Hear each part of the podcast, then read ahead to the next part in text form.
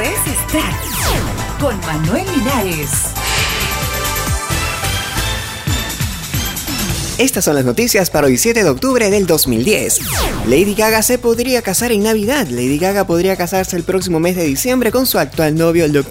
Al parecer, Reino Unido es el lugar elegido por la pareja que asegura que quiere una boda de cuento de hadas en un castillo inglés o escocés. Glee supera el récord de los Beatles en el Billboard. El elenco de la serie musical producida por la Fox sobre un coro de una escuela secundaria de Estados Unidos consiguió 6 nuevos tracks en la lista esta semana. Con eso acumulan 75 canciones en el Hot 100 contra 71 de los Beatles. Sin embargo, Elvis Presley aún es el artista solo que lidera el número de canciones en el Hot 100 con 108. Es seguido por James Brown con 91 y Glee en el tercer lugar.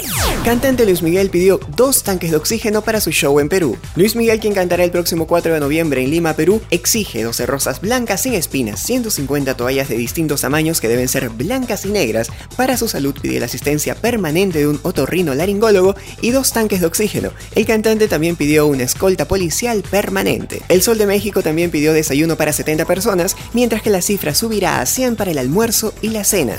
Hasta aquí Extract Podcast y Noticias habló para ustedes Manuel Linares. Hasta la próxima.